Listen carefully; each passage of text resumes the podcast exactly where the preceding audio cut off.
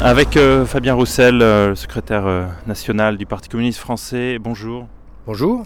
on fait cet entretien alors que se déroulent en ce moment les cérémonies d'hommage à Jacques Chirac. On entend beaucoup, euh, bien sûr, de louanges à son propos. Notre maison brûle, mais nous regardons ailleurs. Euh, euh, on peut penser aussi à quand il s'est interposé par rapport à la police israélienne qui empêchait les Palestiniens de, venir à sa rencontre. vous, l'image du président Chirac, c'est peut-être un président moins social que l'image qu'on nous en fait, en, ce moment en tout cas, l'image qu'on nous dresse de lui? Quand une euh, personnalité euh, comme lui, qu'elle soit du monde de la culture ou du monde politique, disparaît, on, essaye de se souvenir plutôt des aspects positifs liés à cette personne. On est encore dans la, période de, recueillement. C'était euh, Jacques Chirac, une personnalité politique appréciée des Français, populaire, parce qu'il avait le sens du contact et de la proximité. Et je euh, je pense que c'est un homme qui est resté euh, populaire. Il a eu des réformes moins populaires que j'ai pu combattre. Euh, mais même si j'ai combattu ses idées, j'ai toujours respecté l'homme. Je garderai en mémoire son veto contre la guerre d'Irak et la manière dont il a su s'opposer avec euh, beaucoup d'arguments contre Bush à l'époque, contre cette guerre en Irak, dont on voit les conséquences qu'elle a eues et dont on souffre encore aujourd'hui. Et je me dis que pour ça, oui, je salue au moins l'action qu'il a pu mener à l'international. Cette capacité à faire une certaine indépendance euh, française euh, manque au pays? Aujourd'hui, aujourd'hui, oui, et on le voit bien avec le président de la République, Macron, qui fait le choix d'un bras de fer un peu mou avec euh, Trump, si tant est qu'il y a bien un bras de fer. On est plutôt euh, très aligné euh, dans la politique atlantiste qui est pilotée par Trump. Et nous sommes dans tous les conflits que l'administration américaine a décidé de mener de par le monde. Je trouve ça extrêmement regrettable, euh, d'autant que cela génère euh, euh, beaucoup de, de, souffrances, de personnes qui fuient les bombes, de déplacés, de réfugiés. il serait temps que justement notre pays prenne une autre initiative au sein de l'ONU pour essayer de mener une véritable politique en faveur de la paix qui ne passe pas par larguer des bombes. Là où il y a eu un bras de fer mais qui concerne directement la Gironde, c'est sur l'usine Ford Blanquefort où le gouvernement euh, français a, remué un peu des bras euh, en disant qu'elle engageait un bras de fer avec les dirigeants américains. bras de fer qui a échoué, perdant pour les Français, fermeture aujourd'hui ce lundi de l'usine Ford de Blanquefort.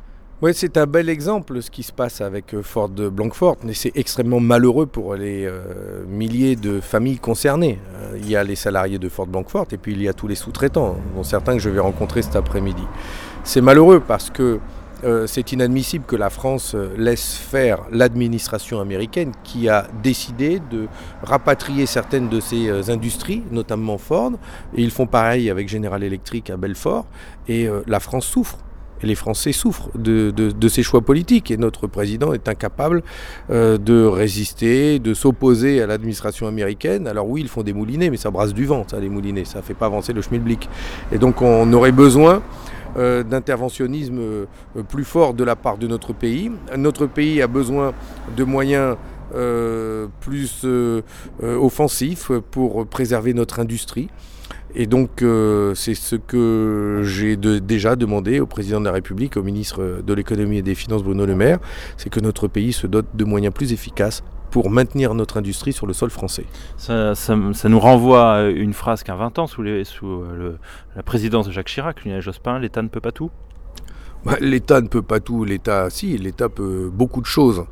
Euh, et l'État peut notamment euh, décider euh, de prêter à taux zéro aux entreprises qui en ont besoin.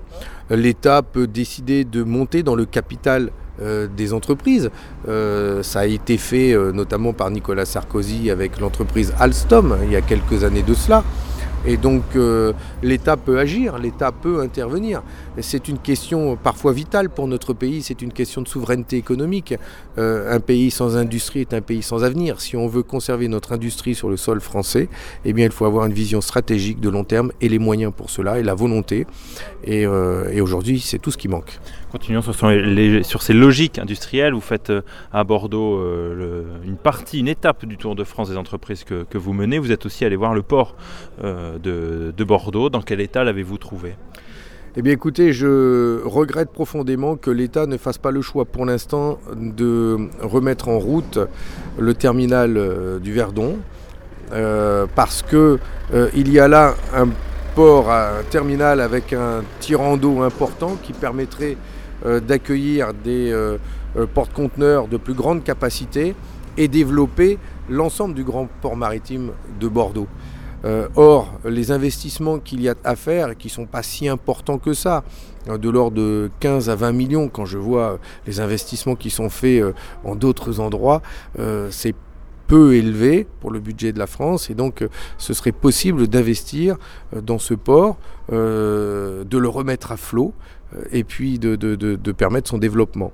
je vais donc demander à la ministre des Transports et de l'Environnement de faire une étude en s'appuyant sur euh, euh, les entreprises de la région, euh, la Chambre de commerce, pour savoir quelles sont leurs demandes, quels sont leurs besoins, quels sont aujourd'hui les, les produits qui partent par le port du Havre et qui vont jusqu'à là-bas en camion, alors qu'ils pourraient partir par le port de Bordeaux, je pense notamment au vin.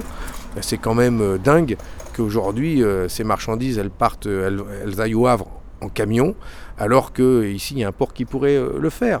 Et donc euh, ce sont des investissements peu coûteux, mais si importants et pour l'emploi et pour la planète. Un camion, c'est l'équivalent de 8000 voitures. Donc vous voyez euh, l'économie en carbone que nous pourrions faire si on investissait ces quelques millions d'euros sur le port de Bordeaux. Pourquoi vous menez ce tour de France des entreprises? Nous avons souhaité il y a quelques mois d'aller à la rencontre des euh, salariés, des représentants syndicaux, des acteurs économiques, des patrons, pour euh, euh, voir de quelle manière il serait possible de relancer l'industrie de notre pays, de répondre aux besoins des Français, de relever le défi économique. Et donc, à l'issue de ce Tour de France, d'ici une petite année, nous aurons une conférence nationale qui permettra de faire des propositions très concrètes pour notre pays et qui montreront que nous avons besoin d'une industrie du 21e siècle, qu'il est possible euh, de répondre à tous ceux qui ont envie de travailler, de répondre au monde du travail, d'améliorer les conditions de travail, d'améliorer le pouvoir d'achat de ceux qui travaillent, par une série de propositions concrètes que nous formulerons à l'issue de ce Tour de France. Euh, il y a un des des économistes Jean Gadret qui a signé un, papier au titre qui euh, en ce moment résonne particulièrement, réconcilier l'industrie et la nature.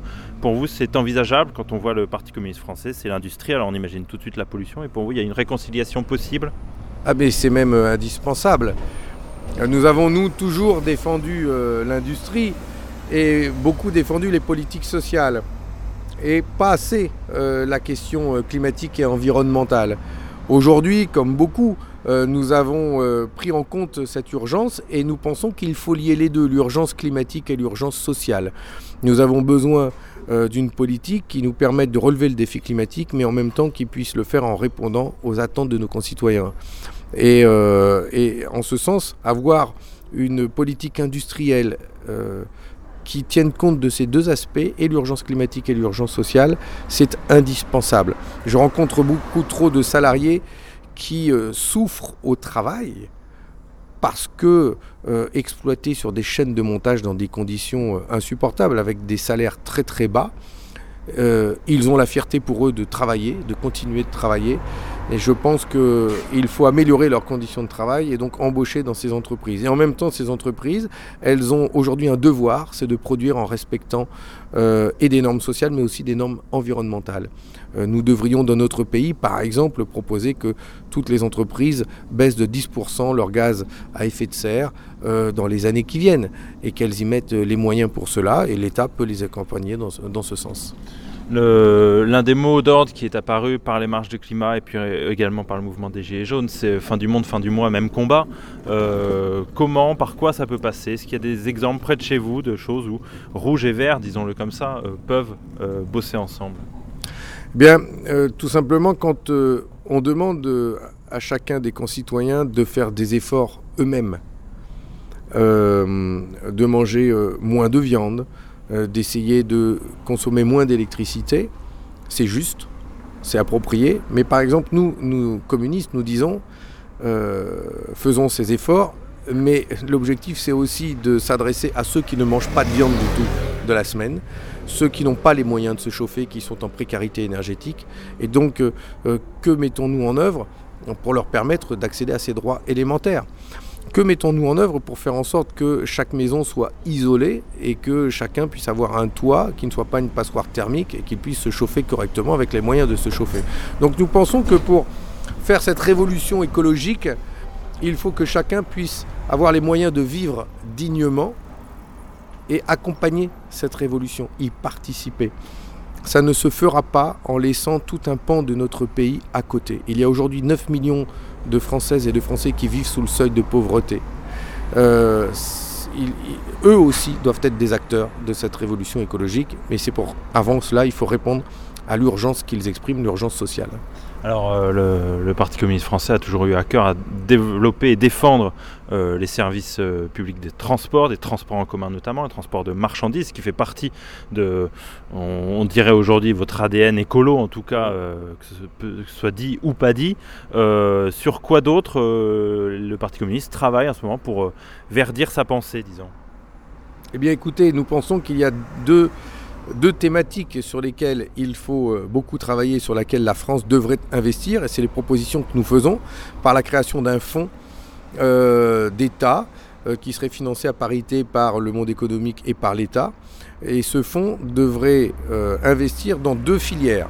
La première, c'est celle des transports, vous venez d'en parler, nous défendons la gratuité des transports en commun, et si ce n'est pas la gratuité qui pose problème, la question de leur développement par exemple comme ici à Bordeaux où euh, il y aurait besoin euh, d'avoir des bus qui roulent à l'hydrogène ou besoin euh, de développer une sorte de RER e à l'échelle de la métropole, de développer le TER. Voilà. Et puis l'autre pilier, c'est, celui de la, rénovation énergétique des bâtiments. il y a là d'importants moyens à mettre en œuvre, estimés à 10 milliards d'euros par an par les spécialistes parce que nous ne rénovons pas assez de, euh, logements euh, qui appartiennent à des propriétaires et nous ne rénovons pas assez de bâtiments publics. Et ça, c'est de la responsabilité de l'État et des collectivités. Donc ces deux, ces deux piliers que sont les transports et le logement sont les deux secteurs dans lesquels l'État et le monde économique doivent investir massivement si on veut tenir notre trajectoire euh, pour le climat, en faveur du climat, et si on veut qu'on euh, y réponde sans que ça pèse sur le pouvoir d'achat de nos concitoyens. Donc voilà deux exemples sur lesquels nous nous demandons d'investir, c'est et les transports et le logement. Euh, forcément, cette alliance rouge-vert euh, social et écolo euh, doit aussi pouvoir se retrouver dans les urnes. Euh, les municipales approchent. D'abord, dans quel état est selon vous le Parti communiste français actuellement depuis votre élection et le résultat aux européennes? Mais nous demandons, d'abord, nous avons pu euh, exprimer notre vision de l'Europe à l'occasion des élections européennes. Le score n'est pas euh, à la hauteur de ce que nous espérions, mais nous avons montré qu'à gauche, il y avait une force politique qui disait que cette Europe ne fonctionne pas et qu'il fallait en changer et sortir de ces traités européens qui euh, justement euh, nous conduisent au productivisme, au consumérisme et, qui ne répondent ni à l'urgence sociale ni à l'urgence climatique. Sortir de ces traités. Le Parti communiste, à l'issue de cette élection, euh, donc, a décidé de, de, faire ce tour de France que j'effectue en ce moment. Et puis nous abordons maintenant les élections municipales. Et pour ces élections, nous invitons les militants, les élus, à rencontrer l'ensemble des forces de gauche et écologistes dans les grandes villes, dans les métropoles, pour discuter avec elle du projet que nous pourrions porter ensemble. quels projets pouvons-nous porter ensemble répondant aux attentes des habitants? Dans chaque ville, ces projets sont différents, donc ils doivent se construire localement, et c'est ce que nous invitons à faire. Et puis après, il y a toutes les communes de moins de 5000 habitants qui sont des villages, où là, nous, nous, nous, nous, proposons nos services pour participer à des listes sans étiquette, où notre choix c'est de participer à la vie locale euh, en, essayant de répondre au mieux aux attentes des habitants. C'est sauf qui peut du côté des élus communistes, comme on, on peut l'entendre de temps en temps du côté du Parti socialiste? Oh non, pas du tout. On n'est pas dans une. C'est pas, pas l'ambiance. L'ambiance, c'est travaillons ensemble, comme ça se fait ici à Bordeaux. Euh, regardons euh, partout quels sont les projets que nous pouvons mettre en œuvre, parce que parfois il y a des attentes fortes de la part des habitants. Je vois qu'ici à Bordeaux, de moins en moins d'électeurs se rendent aux urnes pour aller voter. Il y a un taux d'abstention qui est très élevé. Pourquoi?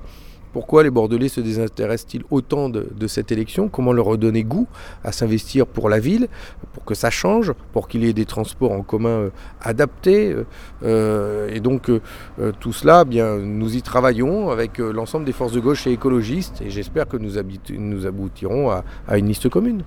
Vous savez aussi ce que est développé comme discours particulièrement. Alors ça peut être par un public en marche, ça peut être par la France Insoumise, mais ça peut être pour le candidat écolo à Bordeaux, Pierre Hermic. pas de tambouille, pas d'alliance de partis, etc. Comment le Parti communiste français peut trouver quand même des accords ou des alliances dans cette ambiance?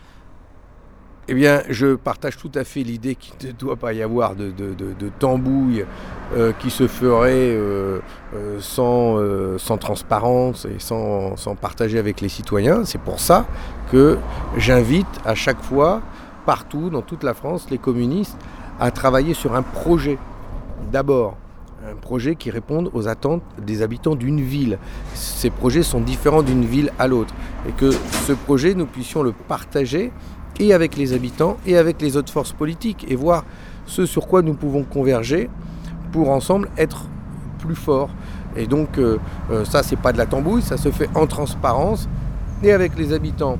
Et donc si dans certaines villes nous pouvons demain soutenir une tête de liste socialiste ou écologiste, euh, eh bien nous attendons de même euh, derrière euh, des, euh, de la part de nos partenaires socialistes et écologistes pour qu'ils puissent soutenir aussi des têtes de liste communistes là où ça se produit dans toute la France. Donc c'est un, un dialogue que nous avons ensemble et localement et nationalement.